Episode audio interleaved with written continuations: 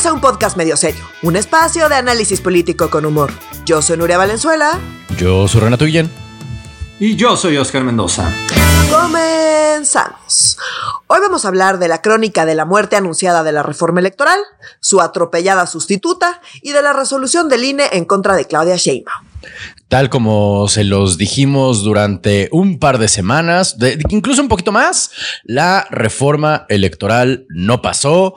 Eh, pelucas a, la cuarta transformación, en este caso legislativamente.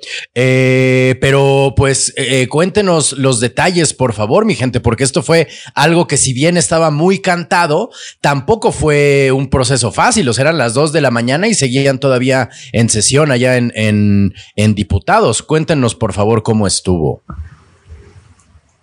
Pues. Se puso, sí, a ver. se puso sabroso. O sea, como no, no, no, vas, Nuria. Yo nada más quiero decir que nuestras probabilidades muy bien. O sea, pasamos de una probabilidad del 9.9999 a una probabilidad del 100% en que ya va. Exactamente.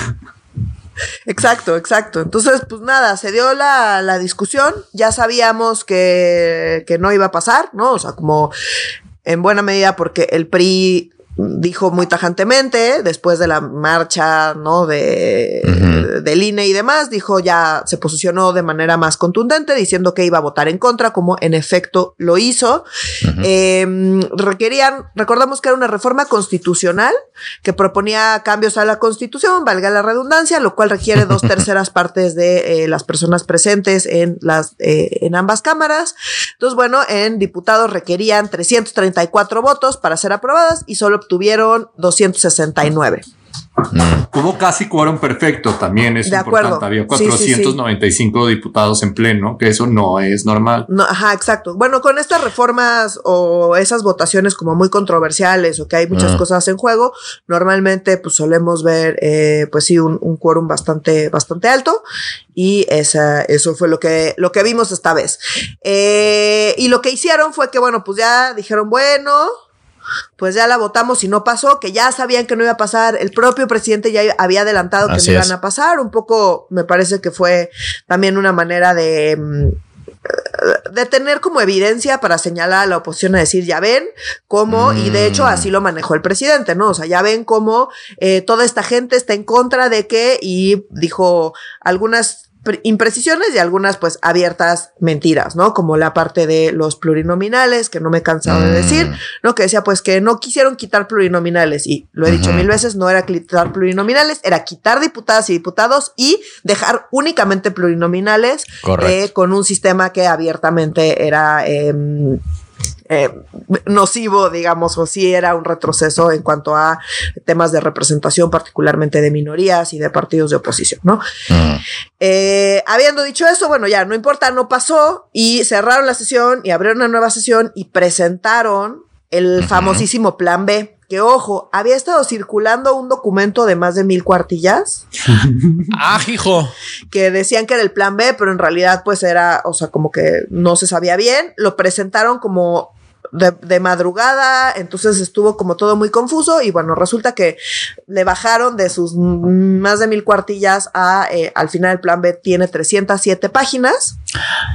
Ay, sigue siendo un chingo. Que se votó luego, luego. Entonces, eh, mm. esa parte del proceso estuvo como, o sea, no creo que no ha habido más, mejor definición de fast track, ¿no? De, o vía rápida que esto, porque se presentó, se votó, se, se aprobó todo como al mismo tiempo. Y bueno, el mm. problema es que eran, o sea, eran dos ¿no?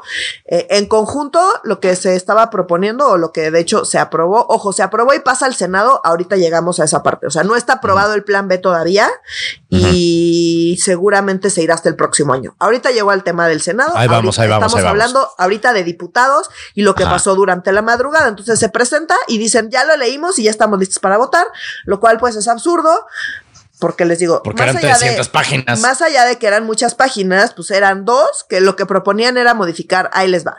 Ley orgánica del Poder Judicial de la Federación, Ley General de Instituciones y Procedimientos Electorales, Ley General de Partidos Políticos. Se propone una nueva ley que es la eh, Ley de Medios de Impugnación.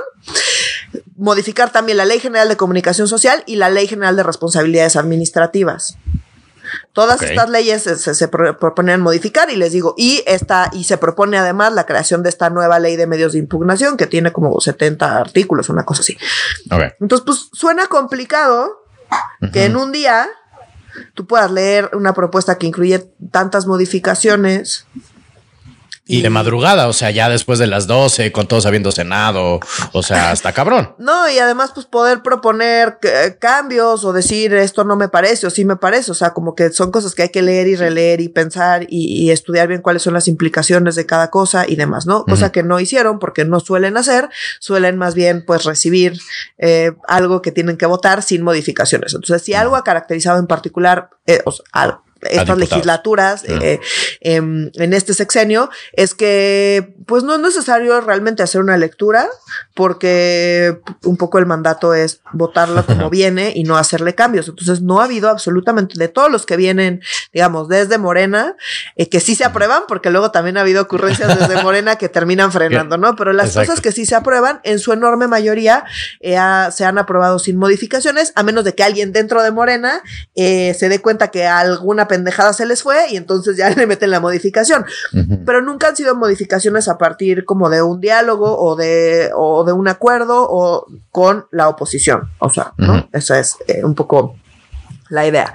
Entonces, bueno, ¿cuáles son los cambios principales de este plan B? Que insisto, ya se aprobó, se presentó en chinga. Yo creo que no daba tiempo ni de o sea, ni de leerlo, por ejemplo, en voz alta, como para, ¿sabes? Y ya Capítulo uno. la primera lectura, ¿sabes? Como ni siquiera, no, no, así de, a ver de qué va esto. Eh, no tuvieron el tiempo para poder votar eso. Insisto, no es relevante porque, pues, un poco el mandato es aprobar todo como viene sin hacer ningún cambio.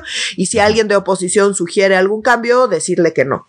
Claro, ignorado. Eh, eso ha sido como todas las votaciones en estas legislaturas. En fin, principales cambios. Em, no están necesariamente en orden de, de prioridad o gravedad. Lo primero que hay que decir es que se queda, o sea, no tiene nada que ver con la reforma que se estaba proponiendo, que tenía cambios fundamentales. O sea, para empezar, la reforma constitucional implicaba un cambio en el, en el sistema electoral completo. Y eh, eh, toda esa parte aquí, pues no se puede hacer porque eso abiertamente está en la constitución de manera muy clara. Entonces, no, a menos de que cambies la constitución, evidentemente no puedes cambiar el sistema electoral. ¿Qué si puedes cambiar? Pues un montón de cosas como administrativas y de gestión dentro del INE, que ojo, no es que no tengan efectos, pero pues sí, no, no tiene nada que ver con las cosas muy, muy preocupantes. Claro. Desde mi perspectiva, en particular, con los cambios en el sistema electoral, que además son muy difíciles de, em, de explicar y de entender, y, y, pues ahí puede hacer un gol que, que, te pueden meter y que tiene efectos súper profundos y que la gente no mm. necesariamente entiende, hasta que se vea lo que sucede en las siguientes elecciones ya con, ¿no? Hipotéticamente, si si se hubiera aprobado un cambio así de como radical. Entonces, bueno, esto es más administrativo que obviamente le pega al INE y le da ventajas tanto a Morena como a los partidos aliados de Morena, que era otro de los mm. problemas de la reforma como estaba. En realidad, ese cambio en el sistema electoral pues en principio afectaba muchísimo a todos los partidos pequeños, incluidos aquellos que son eh, aliados de Morena. Entonces, a ver, em, los órganos distritales, o sea, recordemos que hay órganos distritales que existen ahí, son 300, uno por cada distrito electoral, ¿no? El país está dividido en 300 distritos electorales que tienen una población más o menos similar y esta distritación se va modificando cada X tiempo para asegurarse de que eh, pues sean más o menos equitativos, ¿no? Entonces, em, había órganos distritales que ahora van a ser de carácter eh, temporal y que pasan de 300 a 260 durante los periodos no electorales, que pues no parece ser como, como un cambio muy, o sea, algo que se vayan a ahorrar mucho dinero. Recordemos que la justificación principal de Morena de todos estos cambios es un tema eh, económico. No, o sea, dicen que el problema, o sea, la razón por la cual hay que modificar los temas electorales es que es una democracia sumamente cara y que hay que reducir a toda costa eh, el costo de la democracia. Ya lo he dicho antes, pero lo repito, la realidad es que si bien la democracia mexicana es en contraste más cara que otras democracias que podemos encontrar en todo el mundo, eh, comparado con otros rubros en el presupuesto, pues son, o sea, es mínimo, ¿no? Entonces, como que un poco esta justificación de que la democracia es carísima, pues carísima en contraste con qué, y a costa de qué vas a reducir ese, ese gasto, ¿no? Entonces están diciendo que con esta reforma se están ahorrando aproximadamente 3 mil millones de pesos, que realmente en términos presupuestarios no es tanto, es un porcentaje bastante bajo. Nada más como dato, ¿no? El presupuesto total del INE es aproximadamente solamente 15-16% del que le dan, por ejemplo, a Sedena. Solo, ¿no? Solamente a Sedena. Entonces, luego, para, para también dimensionar a qué nos referimos con muchísimo y súper caro y que urge ahorrar, pues, pues, para mí, pues si lo que necesitamos es más recursos o ahorrar recursos públicos, pues definitivamente empezaría recortando eh, otros rubros, empezando por Sedena, y todas las cosas que hace, ¿no? Y, y, y, y, la opacidad que eso implica. Totalmente. No, y si creen que la democracia es cara, puta, el autoritarismo, no mamen. Exacto, o sea, también pues... ¿Y saben que también es muy caro?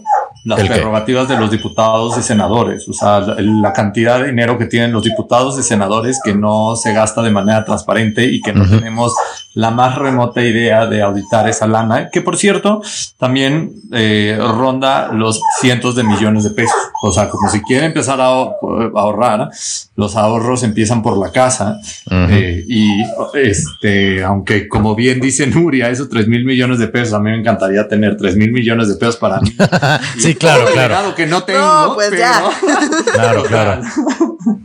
Todo es en contexto, para carnal. Muchas generaciones, pero para el contexto del país que somos, el, la cantidad de mexicanos que somos es poco dinero. Creo que sí es importante dimensionar eso. Es muchísimo dinero eh, para los mortales, para un país no es tantísimo dinero. Eh, Nuria, tú tienes, tienes por ahí este dato nada inútil de qué tamaño es el presupuesto de egresos de la federación, de cuántos billones de pesos es. Ay, no lo, no lo tengo aquí, me agarraste en curva, pero, eh, o sea, es una cosa, o sea, les digo, nada más de Sedena, o sea, nada más tomando el presupuesto de Sedena, el presupuesto total del INE es como 15, 16%, nada más del de Sedena que no es el presupuesto más grande, o sea, no, o sea, no es de, todo el presupuesto, o sea, es pero es el favorito.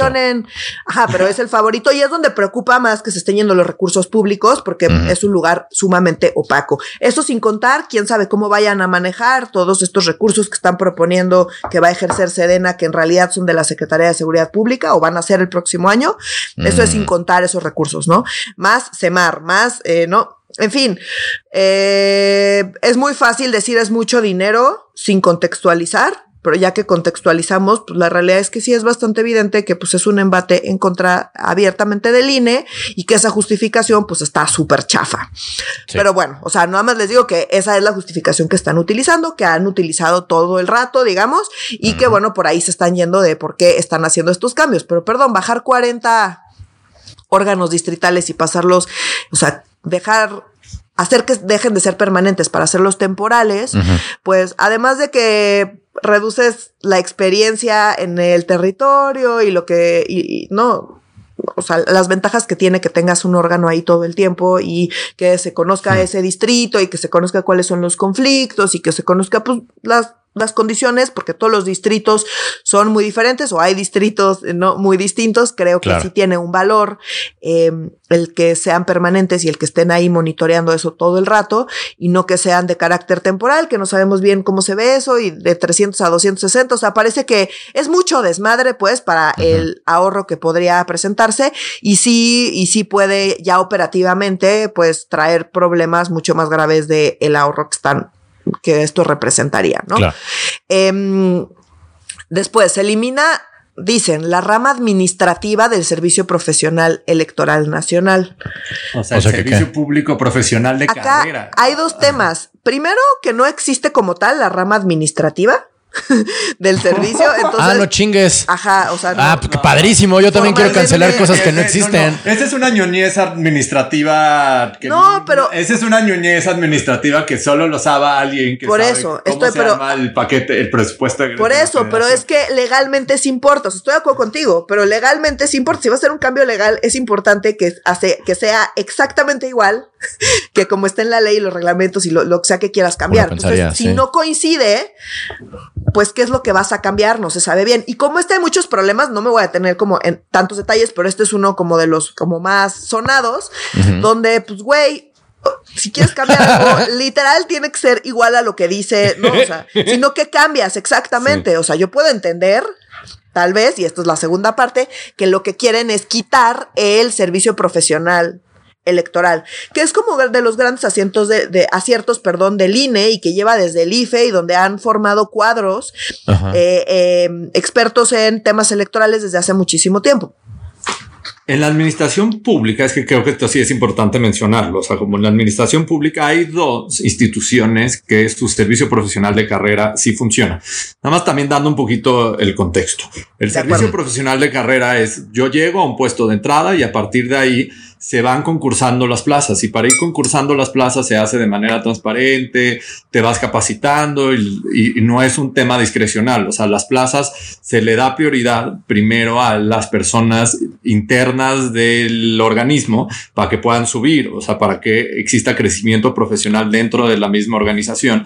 Y que no dependa de solamente los amigos, que eso es lo que siempre vemos, que cuando llega un nuevo secretario, lo han escuchado todos y todas, tiene dice que les pide la renuncia a la gran mayoría eh, de los integrantes de la Secretaría, pues en realidad lo que intenta evitar el servicio profesional de carrera es que se profesionaliza la institución y que tienes gente de muchos, muchos años que ha trabajado muchos años y que ha ido creciendo dentro de la institución.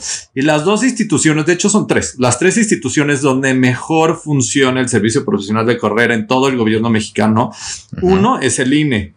Dos, es relaciones exteriores, porque hay todo un tema de servicio mexicano, el servicio exterior mexicano, eh, eh, exterior mexicano, para que puedan ir creciendo y que no sea solo un tema de amiguismo que el embajador de, de, España solo se lleva a sus, a sus tres amiguitos. Que ahí paréntesis, este, este sexenio se ha como maltratado bastante, ¿no? Porque habiendo tanta gente que de verdad tiene un conocimiento muy profundo, porque lleva muchos años en la mm. institución, conoce los temas, conoce a la gente, conoce a las contrapartes y conoce la institución internamente. Entonces, eso te da muchísima estabilidad más allá de que gobierno llegue, de los cambios de partido y demás, la parte más operativa y más técnica de estas instituciones que tienen un componente técnico de, de un amplio conocimiento, como, insisto, muy, muy técnico, no se ve mm. afectado.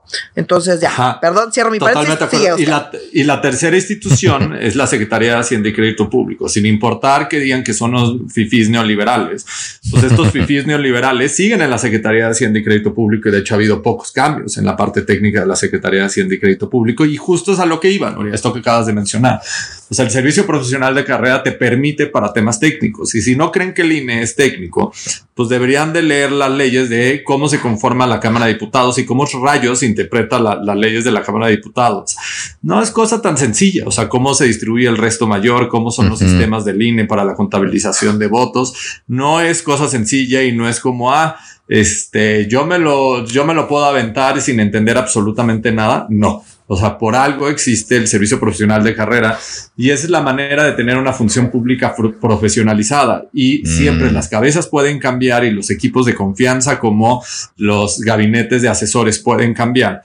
Pero idealmente, como en cualquier lugar o institución público privada, quieres que lo técnico sean gente sean personas internas que tengan que aseguren que tienen todos los conocimientos. No tiene que ver con personas sindicalizadas, tiene que ver con personas que tienen los conocimientos eh, que para, para poder llevar a cabo las tareas. Y eso no es una cosa como, este, imagínate conseguir a alguien de la iniciativa privada o a alguien, un académico que le pongas a organizar elecciones de la noche a la mañana. Pues no, organizar mm. elecciones pues conlleva un, grado de tecnicismo, de, un grado de tecnicismo importante. Y sí es muy grave que eliminen el servicio profesional de carrera dentro del INE. O sea, esa es una de las cosas que a mí me preocupa, pero pues dado que a Morena pues ese no es una de las variables. O sea, yo estoy de acuerdo que las cabezas tienen que cambiar. O sea, hasta si quieren, frieguense a los consejeros, pero no te friegues el equipo técnico. Te puedes cambiar, por ejemplo, una secretaría, puedes cambiar a un secretario de gobernación, puedes cambiar a los subsecretarios de gobernación, pero lo que está abajo, quien es quien verdaderamente opera la secretaría, eso es lo que debería ser muy técnico. O pongo otro ejemplo muy sencillo para hacerlo como terminar de, de contar esta historia. Secretaría de Comunicaciones y Transportes. Ustedes creen que diseñar una carretera pues no implica un conocimiento técnico. Pues yo creo que sí, necesitas un ingeniero civil que tenga experiencia en diseño de carreteras y que entienda muy bien lo que está haciendo para echar a andar a una obra. No quieres que llegue un sociólogo, un antropólogo, un politólogo como yo. A dirigir, o un ingeniero sin experiencia en carreteras. Un ingeniero sin experiencia a dirigir eso. Quieres que alguien técnico sea quien dirige. Lo mismo en Hacienda o en el SAT, por ejemplo. En el SAT queremos que, este, ¿cuál es la carrera que menos matemáticas este, o menos estadística puede tener. No sé cuáles les venga a la mente. Este. En historia no vimos una chingada de ajá, En letras no vemos números, puras letras, en efecto. Les gustaría que alguien como Renato, o sea, con, o sea, con las construyera un puente, no. No, no, cobrara impuestos, güey. ah, no, menos, güey. Sí, si con la propina del 15% sudo tinta, cabrón. Sí, no, no mames. y con eso cierro como, como la importancia del servicio profesional de carrera. Sí, si entiendo, de acuerdo. Si entiendo bien, el servicio profesional de carrera es como en el fútbol tienen los equipos, eh, Pumas tiene su cantera, ¿no? O sea, son los chavos que van, que entran al club desde chamacos y van creciendo y van creciendo y van mejorando y van mejorando. Y ya los 21 debutan en CEU ya como futbolistas profesionales chingones y no nomás como unos güeyes de fútbol llanero que llegaron a hacer así nomás el, el casting para ver si quedan con los Pumas, ¿correcto? Exacto, exacto. Ah, Quieren quitar la cantera, no mamen. No mamen. ¿Saben qué serie de Pumas sin la cantera valen gorro? O sea, ¿qué, es un escándalo? Ya que entendí, es un maldito escándalo. Entonces, bueno, pues sí, les digo, está eso, pero bueno, está el tema este de que como lo redactaron, pues técnicamente eso no existe, muy técnicamente, entonces eso ya a la hora de implementar. Pues, Legislar. o sea, asumiendo que pase al Senado y que el Senado se apruebe, que eso, insisto, ya llegaremos, ¿no? Em, pues sí, no queda muy claro eso, cómo se manejaría. En fin, sigo. Em, acá lo están manejando como que permite que las personas funcionarias públicas violen la veda electoral. Ah, sí, ¿qué pedo con eso? Y esto está relacionado con el tema de Claudia Sheinbaum que vamos a tratar después, pero bueno, entonces dice que le, están poniendo límites, eso, así lo ponen, ¿no? Así lo pone la reforma, pues, límites a las acciones arbitrarias, tanto del INE como del Tribunal Electoral. Entonces dice que desde su perspectiva han limitado la libertad de expresión y los derechos político-electorales, la autodeterminación de los partidos políticos, etcétera, ¿no? Entonces que eso ha estado muy mal, que ojo, esto ha venido en buena medida porque López Obrador cuando era oposición, después de las elecciones de 2006 y después de las elecciones de 2012, han habido grandes reformas electorales que en buena medida han tenido que ver con estos temas. Por, o sea, solicitud de la oposición le hace López Obrador. Entonces, hoy que ya está en el gobierno, pues ya no le son convenientes esas, eh, eh, ¿no? esas reglas, y que muchas de ellas, ojo, sí, en efecto, son muy limitantes y que han recibido, hay gente a la que le gustan, hay gente a la que no, han recibido muchas críticas, son mm. muy difíciles de implementar tienen problemas, ¿no? Ya entraremos un poco más de detalle cuando hablemos del caso de Claudia Sheinbaum en particular, pero a lo que voy es, bueno, ahora lo que están diciendo es, no, vamos a por un lado, vamos a modificar las sanciones, entonces ya no vamos a permitir que se cancelen candidaturas por violar leyes electorales, porque pues no va a hacer que les cancelen las candidaturas a sus corcholatas que están todas violando las leyes electorales. que insisto, te pueden o no gustar las leyes electorales, pero son las que hay hoy. Entonces, hoy hay violaciones así flagrantes todos los días de esas leyes electorales y teóricamente como están las leyes hoy, eso podría meritar eh, la cancelación de una candidatura. Entonces, para mm. evitar problemas, están diciendo vamos a quitar esto porque esto son, eh, son excesivas y violan la libertad de expresión y violan, ¿no? Ahora se están por, argumentando en el otro extremo de cuando solicitaron que de hecho esto entrara en las leyes electorales en las mm. reformas previas. Sigo. Eh, proponen dentro de estos cambios, en, tanto en el Tribunal Electoral como en el INE, proponen eliminar la sala regional especializada del tribunal. El tribunal eh, tiene varias, o sea, tiene la sala superior, que es de la, de la que hablamos todo el tiempo, Todo el tiempo. Eh, pero también tiene salas regionales y las salas regionales ven temas específicos, ¿no? O sea, se especializan en temas específicos. En particular, la sala regional especializada del tribunal es la encargada hoy de resolver y sancionar el uso de recursos públicos, la propaganda y los actos anticipados de campaña. Hijos de la Que tiene que ver con esto que les digo. Entonces quieren, por un lado, eliminar la sala que se especializa justamente en los temas que les están preocupando ahorita y por otro lado, mm. eliminar el, tema de que puedan eh, cancelar candidaturas por estar violando las leyes electorales. Entonces, pues por este conjunto de cosas está diciendo que eh, van a permitir que las personas funcionarias públicas violen la veda electoral, ¿no? Mm. Em, ¿Qué otra cosa hacen? Bueno, abiertamente quitan a, la persona titular de la Secretaría Ejecutiva, que hoy es eh, Edmundo Jacobo, que lleva muchísimos años y que ahorita es como... que lo llevan años intentándolo tronar. Llevan años, ajá, porque es pues muy incómodo para, para este gobierno y en general, mm. ¿no? Entonces lo quieren, literalmente en los transitorios dice, bueno, pues se, se va a la chingada en el momento en el que esto entre en vigor, ¿no? Eh, entonces, bueno, pues nada, también desaparece la Junta General Ejecutiva, entonces se quedan solo con, como los órganos que se quedan son solamente el, el Consejo General y la presidencia del Consejo General del INE, ¿no? Eh, después eh, bajan los sueldos de todas las personas en el Tribunal Electoral, bueno, de magistradas y magistrados y de consejeras y consejeros en el INE para que sean inferiores al presidente. Esto ya lo han intentado en otros lados y luego van y se amparan y entonces les van a seguir pagando lo mismo porque eso ya pasó muchas veces y eso siempre los ganan porque pues ven contra de sus derechos laborales. Em, después está el tema del registro. Ojo, ¿se acuerdan que les decía que la otra reforma en principio afectaba muchísimo a los partidos pequeños, incluidos aquellos que hacían alianza con Morena?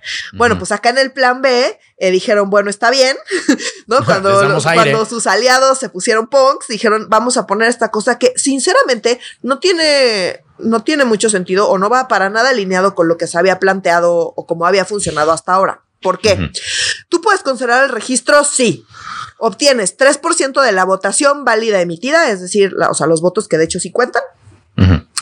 En cualquiera de las elecciones federales, es decir, presidencia, eh, senado o eh, diputadas y diputados, ¿no? Eso, esas son las tres elecciones federales.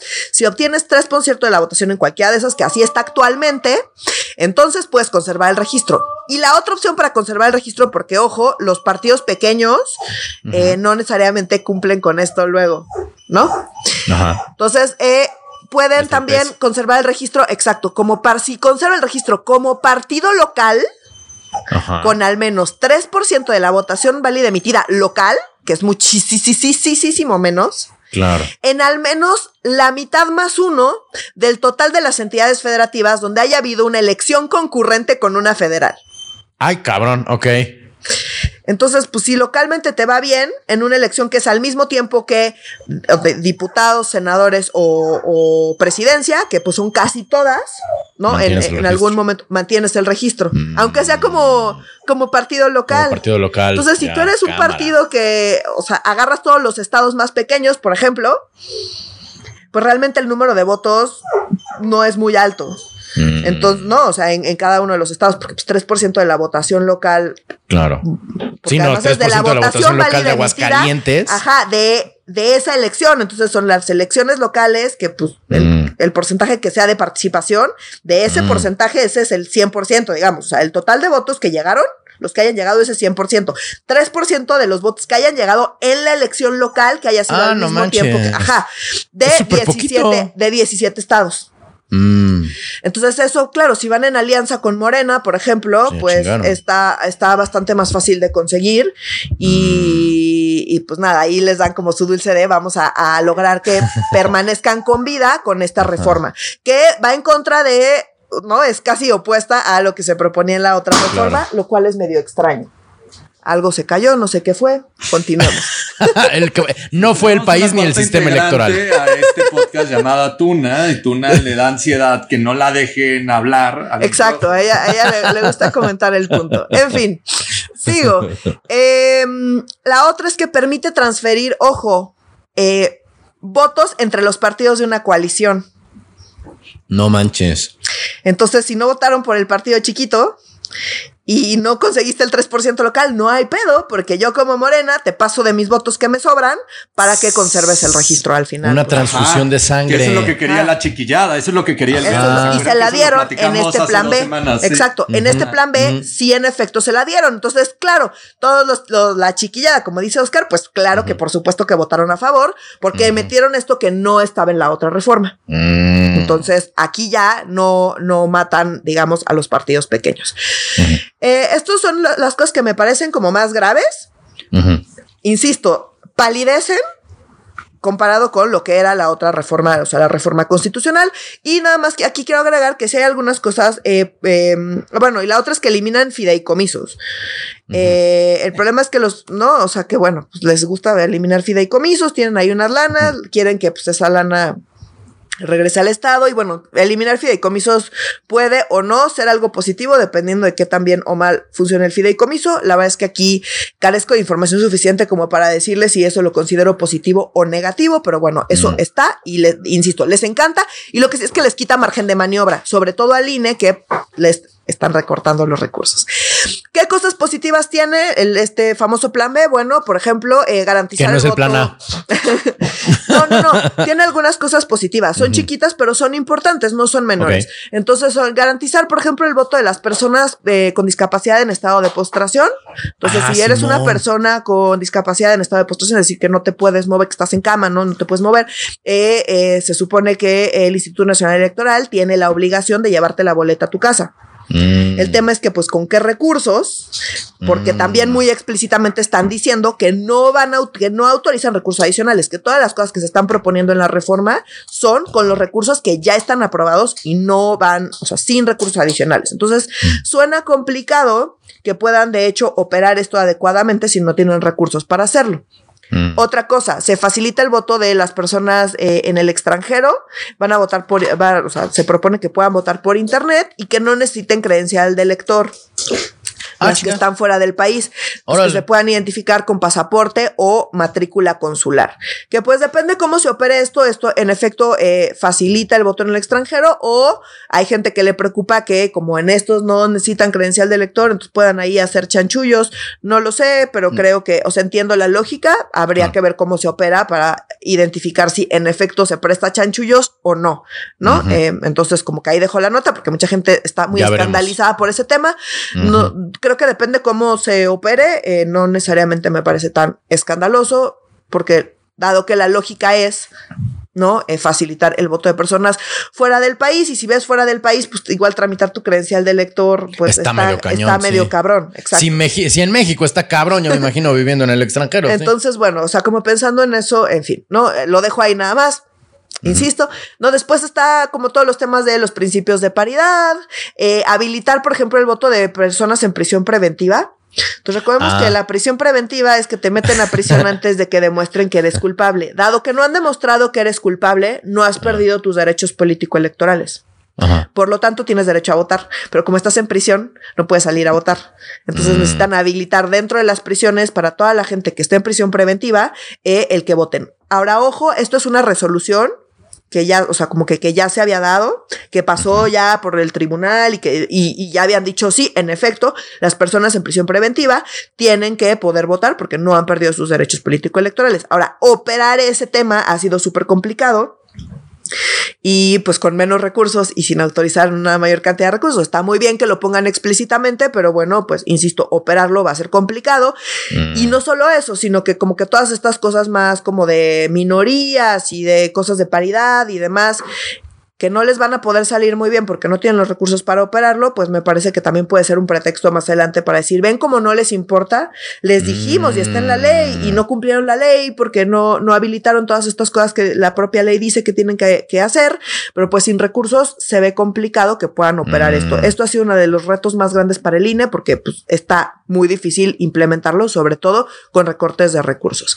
Mm, y lo mismo con la representación de grupos vulnerables mediante acciones afirmativas, ¿no? O sea, le estas son como cosas más de minorías y de inclusión que están chidas, pero algunas pues está complicado implementarlas dado que no les van a dar más recursos. Otra cosa que a mí me parece positiva es que para hacer... Em, eh, eh, consejera o consejero de, los distintos, eh, no nada más del, Consejo General, sino de los distritales y demás, ¿no? O sea, de los distintos ah. órganos del INE, te pedían ser mexicana por nacimiento y esto lo cambian a simplemente que tengas nacionalidad mexicana, que a mí me parece positivo, siempre lo he dicho. Entonces les digo, tiene varias cosas ahí, son estas cositas, casi todas relacionadas como con temas de minorías y de inclusión y de acceso a derechos, pero pues luego se siente que tal vez puede ser nada más lavarse la carita o poner cosas que ya estaban ahí, porque pues si no tienes los recursos, insisto, para implementar eso, pues está difícil eh, que suceda, pero bueno, esas también hay que decirlo, son las cosas positivas de este, de este plan B. Em, ya se aprobó en diputados, ¿no? Fue prácticamente la misma votación em, que para la reforma constitucional, nomás que como estas son leyes secundarias, eh, pues sí se, se aprobaron. Fueron dos votaciones, porque les digo que eran como dos propuestas. Entonces, eh, fueron votaciones muy, muy similares. Em, ya se aprobaron en diputados y se van a Senado. Y en Senado es pues otro, ya veremos. otro rollo. Ahora, nada más acá quiero aclarar que dado que se saltaron muchísimos pasos, eh, en el proceso legislativo, ya el grupo parlamentario de Movimiento Ciudadano de la Cámara de Diputadas y Diputados ya, ya promovió un juicio de amparo o en esas está, o sea, ayer lo anunciaron, pues no sé si ya lo metieron o en esas están, eh, un juicio de amparo ante la violación al proceso legislativo de esta, eh, de esta reforma. Los diputados de Movimiento Ciudadano. Exacto. Ok. Exacto. Entonces hay un juicio de amparo ahí diciendo se saltaron y se pasaron por el arco del triunfo todo el proceso legislativo y pues por lo mm. tanto nos estamos amparando en contra de esto. Eh, eso ya sucedió, o sea, o está sucediendo, les digo, eso está ahí y ahorita en principio se va al Senado. Entonces ya, y el Senado es otro animal completamente diferente. ¿Por qué? Pues porque esencialmente porque dependen de Monreal. Así es. Entonces acá le cayó la pelota a Monreal y Monreal vamos a ver qué hace. Por lo pronto dijo, yo me la voy a tomar con calma, estos mm. son muchísimos cambios, está muy mal hacer la vía rápida, en el Senado no va a haber vía rápida y vamos a seguir el proceso legislativo como corresponde, lo cual implica necesariamente que se viera hasta el próximo año. Claro, porque ya mero acaba la legislatura. Que le compra tiempo a Monreal para ver qué va a hacer. Entonces mm. Monreal pues tiene de dos. Negociar muy cabrón con Morena, algo que le convenga, eh, para aprobar el, este famoso plan B. Que casi no le gusta. O salirse de Morena y eh, pues ya irse con la oposición y que el plan B no pase. Y no pase no solo el plan B, sino no pase nada de aquí al final del sexenio porque Monreal Con Monreal se van varios. La mayor, no, se van, tiene a la oposición y a muchísima gente de Morena. O sea, Monreal mm. tiene la mayoría simple del Senado. Monreal controla el Senado. Esencialmente, Monreal controla el Senado. Entonces, mm. si Morena se pelea con Monreal o no le da lo que él quiere, no van a poder pasar. Ya déjate esto, nada. Mm. De aquí al final del sexenio, Monreal ya había dicho o sugerido que pues quizá en diciembre se iba de Morena. Eh, pero hoy sigue estando dentro de Morena Hoy sigue siendo el coordinador y vamos a ver qué decide. Mm, se está también como que curando en salud diciendo que se va a tomar su tiempo y no sé qué. Yo, porque pues está dando tiempo para decidir y hacer sus negociaciones. Siempre hace eso. ¿Qué va a pasar? Sinceramente, eh, no lo sé. No sé qué le puede ofrecer Morena a Monreal. No, no, no tengo idea qué, qué quiera Monreal. Nunca sabemos bien. No, nunca. Y pues no, no me atrevo a apostar. ¿Ustedes se atreven a apostar de qué va a pasar con esto el próximo año? Uf, yo me atrevo a apostar que Monreal va a usar todo su poder para su mejor conveniencia. Ah, qué obo. ¿Cómo ah, ven mi super predicción? También el sol va a salir por el oriente y se va a ocultar en el poniente. ¿Qué les parece? no sé, ¿tú qué dices, Oscar?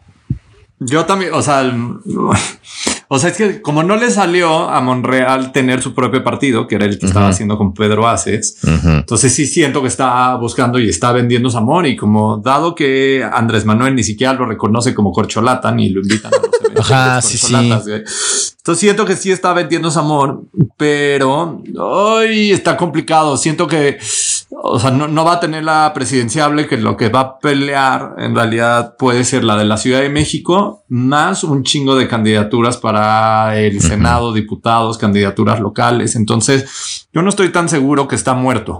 O sea, él como fuerza política.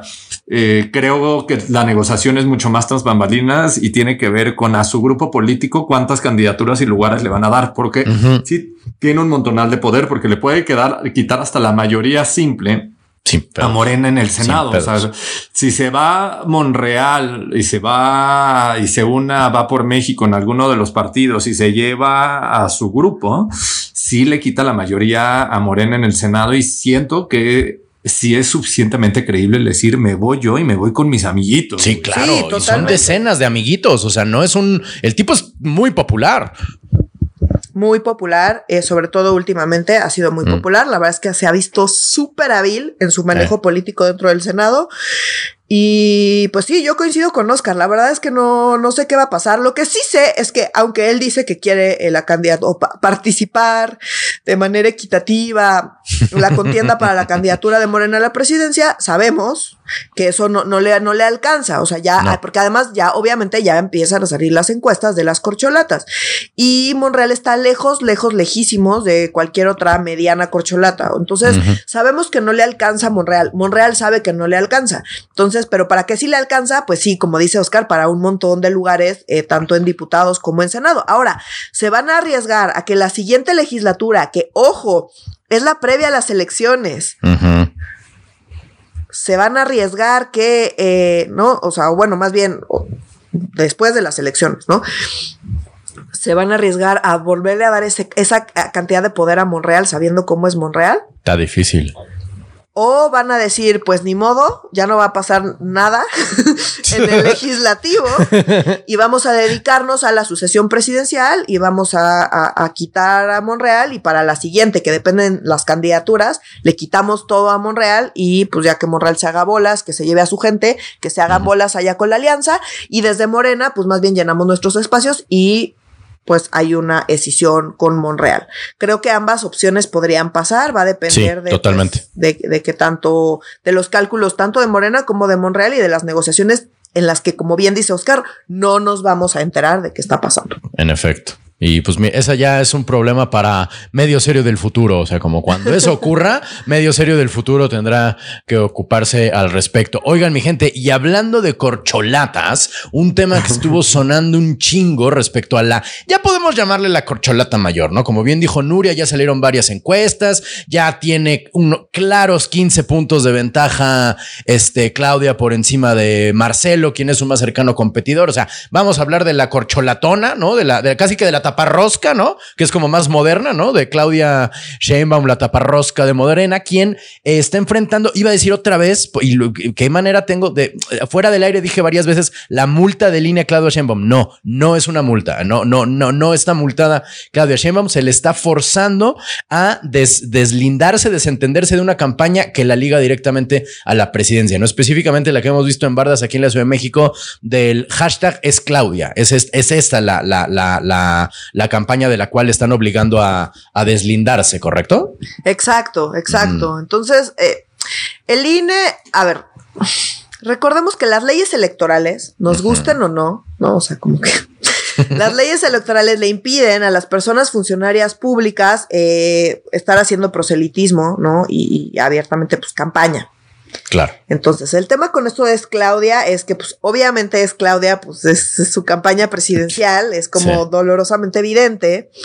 Y hay bardas en algunas zonas de la ciudad y en otros estados que están repletas de hashtag es Claudia. Eh, obviamente, este dinero viene de Morena. Mm ilegalmente, porque no es como que se lo reportan a línea, ah, sí, mira cuántos miles de millones de pesos, o lo que sea que se hayan gastado tantos millones de pesos, pues eh, nos gastamos en la misma pintura eh, para ir a pintar bardas por todos lados, pues, violando la ley electoral, pues no, evidentemente no. Entonces, eh, no se sabe dónde está ese dinero, es evidente que es una campaña electoral, pero pues técnicamente no, pues es muy difícil fiscalizarlo. Entonces le están pidiendo que, uno, que se deslinde de eso y dos, que le pida a la gente que se abstenga de manifestarse. Órale. Que está cabrón. O sea, sí pues, es. Sí entonces ahí es donde ella dice: No, es que están violando eh, pues el derecho a la libre expresión y yo voy a, eh, voy a presentar una queja ante esta resolución del INE donde me obligan a poner este texto que yo no redacté, pero donde no. Entonces está complicado por razones que ya hemos dicho acá. O sea, la ley electoral, en efecto, es muy limitante. Entonces, ¿dónde está el límite entre sí fiscalizar y que no se la mamen usando recursos públicos para una campaña hiper anticipada presidencial que podemos ver que es burda, que es dolorosamente evidente? Sí. Y por en el otro extremo, pues sin limitar a que cualquier persona pueda ejercer libremente pues su libertad de expresión y decir, a mí me parece, yo como ciudadana, me parece que esta candidata o este otro candidato, eh, pues es muy buena por la razón que sea, ¿no? O sea, como que eh, sí entran en conflicto estas dos cosas y es súper difícil eh, regular y es súper limitante la ley electoral y quizá valdría la pena flexibilizarla, ¿no? Yo soy de la idea que sí creo que habría que reconsiderar justamente este tipo de limitantes porque se meten ahí en un terreno muy pantanoso, pero bueno, lo que yo creo o no crea, en realidad, pues vale madres. El tema es que así está la ley. Y es una ley que, insisto, e impulsó y promovió y empujó López Obrador el, el, el, el, opositor López Obrador. Entonces, pues el INE está. El presidente legítimo. ah, sí, cierto, el presidente, el presidente legítimo. López Obrador lo pidió y lo pidió y lo pidió y se la concedieron y cambiaron las leyes. Ahorita que ya está en el poder, pues ya no le gusta. Mm. Y entonces está diciendo que están limitando la libertad de expresión y que él es un embate del INE en contra de Claudia Sheinbaum. A mí quizá lo que más me molesta de todo es que Claudia Sheinbaum dice, es que el problema es que están enojadas porque soy mujer. Entonces, claro, cuando le conviene, saca su carta de soy mm. mujer. Y no hay nada a mí que me reviente más el hígado que utilice su carta de soy mujer para, para decir que le están atacando porque es mujer, dado como sus posicionamientos en torno al movimiento feminista, a las mamadas que ha hecho, a, a, las granaderas que te gasean ahí en plena marcha. O sea, como que Perdón, pero no, no, no, no, no coincide y me parece que es un uso como súper eh, faccioso. sí, de como la bandera de soy mujer. A mí creo que es de las cosas que más me molesta de Claudia Man, que usa la bandera a conveniencia, cuando mm. en realidad no ha hecho eh, prácticamente nada por el movimiento, se ha dedicado a desprestigiarlo, se ha dedicado a atacarlo, se ha dedicado a repetir a lo pendejo lo que dice López Obrador, nomás para quedar bien y para seguir siendo la corcholata favorita. Más allá de si lo creo o no lo cree, no importa. Al final, públicamente, lo que sale es, o sea, es un megáfono repetidor de todo lo que dice López Obrador. Y entonces que salga con una bandera a decir es que soy mujer y ese es el problema. Entonces eres una mujer que repite lo que dice otro güey. Pues, o sea, pero perdón, es como todo, me pone de pésimo humor que saque esa bandera, pero bueno, ella se está defendiendo con lo que les arde es que sea una mujer la que va hasta arriba en las encuestas y lo que les arde es que y entonces van en contra de mí porque soy mujer y saque esa mm. carta cuando le conviene y bueno, más allá de eso y más allá de las encuestas ahorita, yo sigo pensando que es muy mala candidata, pero de todos modos Morena está tan fuerte que se puede dar el lujo de poner una pésima candidata y de todos modos ganar, lo cual es súper lamentable, amigos. Sí, ¿Y lo de Jess Claudia aplica para todo el país o solo para la Ciudad de México? O sea, eh, dice, o sea, lo que dice es, la suscrita ha tenido conocimiento de la existencia y el uso del hashtag es Claudia en distintos espacios de la Ciudad de México y otras ciudades del país, ya sea a mm. través de lonas, pinta de bardas o redes sociales. Ya, es que Tabasco me impresiona lo atascado en las tierras de Adán Augusto y de Andrés Manuel está atascado de bardas de Esclaudia. ¿A poco? donde vaya, sí, esa. Sí, sí, es una cosa impresionante a mí. Sí, cuando. sí, ya lo habíamos comentado. Ir últimamente a la tierra del peje y es como, pero porque hay bardas en todos los lugares que claramente son de Andrés Manuel de ah, vaya. Es Claudia. Sí, es, muy sorprendente ir a Tabasco y ver que ya tienen bardas. Es uno de los hermanos. Ya ven que uno de los hermanos dice, uno de los hermanos de AMLO dice que Adán Augusto no sirve para ni madres, güey, y que ese no debería de ser candidato y que en realidad ama y adora a Claudia. Mm. Entonces, yo creo que ese es uno de los hermanos. Sí, y en, y en, la Ciudad de México igual, o sea, en algunas partes de la Magdalena Contreras, de Tlalpan, de Xochimilco, ves bardas y bardas. Y, ajá, bardas y bardas y bardas y bardas de es ah. Claudia con exactamente el mismo color, exactamente la misma tipografía, pero es la gente que voluntariamente sale a pintar su barda, ¿sabes? O sea, como, pues sí, ahí es donde sabes que están mintiendo. Con el mismo por otro lado, ajá, por otro lado, pues fiscalizar eso está prácticamente imposible. Y entonces cuando intentan hacerlo, pues al final sí están limitando la libertad de expresión política pues, de la ciudadanía, aunque sabemos que son recursos que vienen, que están gestionados desde un partido, que son de procedencia pues al menos opaca, claro. pero probablemente ilícita. Em, y te, y, también recordando, o sea, como ahorita me estoy, me vino como el flashback del presidente legítimo en su momento y parte de lo que se quejaba mucho era del verde, de cómo utilizaba este recurso de las bardas, las mochilas y eso como decía, ay, pues yo no estoy haciendo nada, ¿no? Y segundo, el tema de las revistas, que se crean revistas de la nada como... Este mundo pendejito. sí, nomás hace falta, eh, mundo pendejito, me cae. Visión política. mundo sí, líderes de hoy. Exacto. Y entonces en realidad es el tiraje de una revista con un tiraje de supongan 300, mil, mil ejemplares, este, y lo ponen en un par de kioscos o de puestos de revistas, y ya con eso es una revista legítima y de portada de ¿por qué Claudia es la, la alcaldesa, la, jefa de gobierno más pregona? Y ya sale una entrevista de 10 cuartillas sobre Claudia Sheinbaum y tienes espectaculares en todo el país, o sea, como... Sí, hay más espectaculares que, que, que números de la revista, ¿no? Exacto, no, no, en serio en el Estado de México, que tienen elecciones el próximo año, tampoco está del todo regulado. Es impresionante la cantidad de revistas patito que están surgiendo. Y es justo por esto, o sea, porque sí, eso sí es publicidad adelantada y promoción adelantada que no necesariamente sale así literal de la bolsa de Claudia, pero pues sí es una estrategia de campaña del equipo de Claudia y de sus apoyadores que en teoría no la, no, no la controlan, pero este, pues en realidad yo también puedo poner poner un anuncio que diga es Nuria y levantar millones y millones de pesos y poner es Nuria. Mejor dame los este, millones, Oscar, mejor dame los no, que sea Nuria, que sea Nuria. Sea usted nuestra presidenta, Nuria, por favor. ¿Por qué me deseas tanto mal, Renato? No, nos deseo bien a nosotros. Tú te le vas a pasar mal, pero nosotros vamos a mejorar bastante. O sea, como ya quiero yo ver a Nuria ahí en el poder. No, no, no, justo, justo pondría servicio profesional de carrera y es como Renato estudió letras, no entra a mi gobierno. No, importa, sería como una acción. No soy digno y me iría así todo con la frente en alto de no haber, de no haber sido convocado. No pude cargar el martillo de Arthur. No importa, el martillo es maravilloso en sí mismo. Oigan, mi gente, ya para terminar eh, la agenda de esta semana, un tema que también estuvo dando bastantes vueltas en redes sociales. Ah, bueno, perdón, no sé si Nuria ya habías terminado yo acá anunciando el siguiente. No, no, no, sí, o sea, no me hacer esa parte. cortó, Nuria. dale, dale, último tema. el Nuria ya va a utilizar sus días de vacaciones, aunque no esté aprobada la ley, a la fregada. Justo me las para tenga que dar yo y yo solita no me las he aprobado.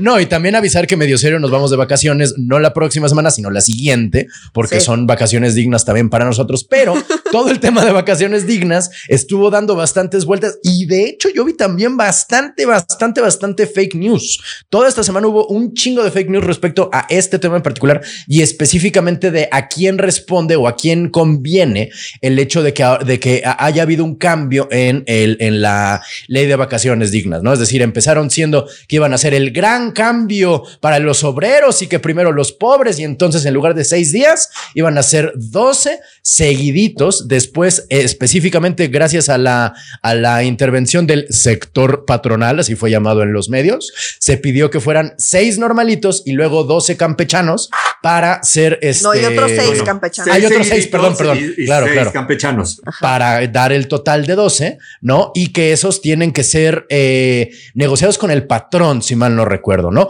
¿Cómo está legislativamente este pedo, mi gente? De, de ah. si hay vacaciones dignas o no las va a haber. ¿Se van a ir de vacaciones pues los diputados? o sea, como si va a haber un, o sea, para aclarar, si va a haber un mega avanzón en el tema de vacaciones. Mm. Eh, ¿Y qué es lo que está negociando? O sea, en Senado aprobó 12 días de vacaciones seguidos, en diputados lo recibió y el martes la Comisión de Trabajo y Previsión Social le hicieron modificaciones a lo que había aprobado, al dictamen como se había aprobado en el, a, la minuta como lo habían aprobado en, en, el Senado de la República. Mm. Y dijeron justo esto que acabas de decir, no, 12 días seguidos es demasiado. Entonces, por ley, vamos a dejar seis días seguidos consecutivos y los otros seis días lo tienen que negociar con el patrón.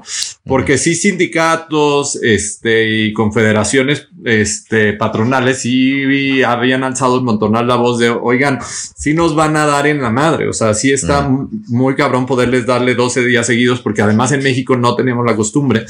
Eh, también hubo ahí un cabildeo desde el Senado como para decir como 12 es demasiado porque están pasando aquellas personas que solo han trabajado un año, ya les ha tocado que solo les dan seis días de vacaciones. Ahora está pasando la ley a 12 días al año de vacaciones. Yo creo que sí es un avance, no el avance que quisiéramos como en lugares como Alemania, que tienen más de 30 días de vacaciones al año que los pueden tomar de manera consecutiva o no. Es un proceso de, negociación. Sin embargo, yo sí creo que hay un avance. ¿Y cómo queda el, el, dictamen, que es lo que se va a votar en el Pleno de la Cámara de Diputados y que se cree y hay una buena probabilidad que se vote la próxima semana, semana es que en el primer año sean 12 días, en el segundo año 14 días, me voy a brincar hasta los hasta 5 años que estés en el mismo trabajo, son 20 días de 20 días de vacaciones y cuando se pone interesante, pues para aquellos que llevan ya toda una vida de 26 a 30 años ya tienen hasta 30 días de vacaciones. Antes eh, eran, o sea, como la verdad era muy era una estupidez los días que daban por ley y era una negociación siempre por fuera y yo creo creo que esto sí es una, puede ser una victoria para los trabajadores, el que empieza a haber vacaciones y, yo, a mí me hubiera gustado que fueran más, pero yo sí creo que es un gran logro el que pasemos al doble de vacaciones de inicio, ¿no? Y que va creciendo, va, va creciendo de manera considerable año 1, 12, después más 2, más 2, más 2, más 2 y, y, y, pues se vuelve mm. algo interesante. Este, y que sí se planea que se vote la próxima semana. Entonces, antes de que nosotros entremos de vacaciones también, pues es pues padre decir como en el, en el legislativo a veces suceden cosas que me gustaría que le echaran más ganitas, pero pues yo no creo que esta es una victoria a medias. Yo creo que es una buena victoria. que, sí, claro. que todavía no, o sea, como bien decías, nada más aclarar que todavía no concluye el proceso legislativo. Entonces que podrían, ¿no? O sea, como volver a proponer cambios y que regresa podría tomar un poco más de tiempo. Un ratillo más. ¿No? Pero bueno, está en la negociación, me parece que sí, como bien dice Oscar, donde, pues donde tendría que estar, en la dignidad de la vacación, como bien em, dice el hashtag que relacionado con este tema, ¿no? Correcto, vacaciones dignas. Eh, ¿En dónde estamos legislativamente? O sea, al cierre de esta edición, ¿qué está pasando ahorita mientras grabamos esto? ¿Está en Senado eh, discutiéndose o qué En diputados, en diputados. diputados, ya se dictaminó en comisiones, se va a pleno de diputados. Si diputados la aprueba, se regresa a Senado y si Senado no le hace ninguna modificación, se aprueba en el pleno de Senado y se manda al Ejecutivo y se publica. Entonces, mm. en una de esas, porque Andrés Manuel anda muy clavado en también aumentar otra vez el salario mínimo para el próximo, de, para el próximo año. Entonces, la verdad, sí es una cosa muy electoral decir que el presidente en la historia de México que más ha aumentado el salario mínimo se llama Andrés Manuel López Obrador y también el presidente que eh, duplicó los días de vacaciones se llama Andrés Manuel López Obrador. Yo creo que sí es un pinche quitazo en términos de comunicación. Claro. La verdad, sí es un quitazo en términos de cambiar la realidad de los trabajadores, en especial el tema de los días, 12 días de vacaciones. Este, y ojalá si suceda, ojalá no se detenga. Como bien dice Nuria, no ha terminado el proceso legislativo, pero todo indica que ya se pusieron de acuerdo, porque fue Morena también parte de los que pues sí se puso a negociar de, oigan, 12 días seguidos es demasiado pero dejemos seis días consecutivos y los otros seis días que se pongan a negociar con los patrones y eso sí puede jalar. Este, entonces pues vamos a ir viendo. Y Renato, tú decías que mientras grabábamos, ahí hay una manifestación como sobre estos temas, ¿no? Sí, está ahorita. Bueno, no sé si en este momento, no hace un par de horas mientras revisábamos la información, este hay gente eh, que parece ser entre algunas personas, hay gentes del grupo de Napoleón Gómez Urrutia, pero lo que yo quisiera rescatar es las porras de esta marcha. Bueno, una de las porras de esta marcha, que es de las más divertidas que he escuchado en muchos años, que es diputado culero, no chingues al obrero, me parece muy bonita, me parece muy, muy, este, muy poética, muy una métrica chingona y que teníamos un rato sin tener así una porra, este, digamos, tan sonora y tan bonita dentro de un tema tan importante como es en este país las vacaciones dignas. O sea, como, eh, eh, no sé si esto sea una de esas cosas que flotan en el aire y que sea solo como una, una idea preconcebida, ¿no? Como eso que dicen que el himno nacional mexicano es el segundo más bonito después de la marsellesa, ¿no? Que resulta que todos los países en Latinoamérica nos dicen lo mismo, pero bueno, lo que yo estoy pensando es, neta, neta, o sea, de, de, Guatemala a Chile, todos tienen ese, mismo mito. Pero lo que yo iba a decir es, no sé si sea cierto que en México somos de los países con menos vacaciones en el mundo. O sea, que sí somos De, de, los países que menos no, y que más Y que más horas trabajamos, o sea, que con jornadas más largas en promedio también. Correcto. Sí. Pues es una super Y eso, breaking news, no nos hace más productivas. no, qué ¿cómo De hecho, acaba de salir una investigación, o sea, ahora que empezó como el modelo híbrido y demás, súper no tiene nada que ver, pero es un paréntesis, un dato curioso, donde sí, de hecho, em, encuentran que si reduces el número de horas de trabajo, aumentas la productividad y la, porque pues la gente está más feliz, es más productiva en menos horas termina sacando de hecho un poco más de trabajo que trabajando más horas de haciendo. O sea, menos hora nalga te permite sacar de hecho un poco más de trabajo en menos tiempo y tener más tiempo de ocio. Suena, Suena contraintuitivo, pero así resulta ser la realidad, mi gente. Y bueno, como nosotros también tenemos un proceso bastante efectivo de tiempo, hemos terminado los temas de esta semana en menos de una hora, mi gente. Lo logramos. Felicidades. Estamos bien cabrones. Cuando nos lo proponemos, lo logramos. Este, por favor, manténganse, querida audiencia, en contacto con nosotros y entre ustedes a través de nuestras redes sociales que son... En Instagram estamos como arroba medio serio, en Facebook estamos como Facebook diagonal medio serio MX. Y en Twitter en arroba medio y bajo serio.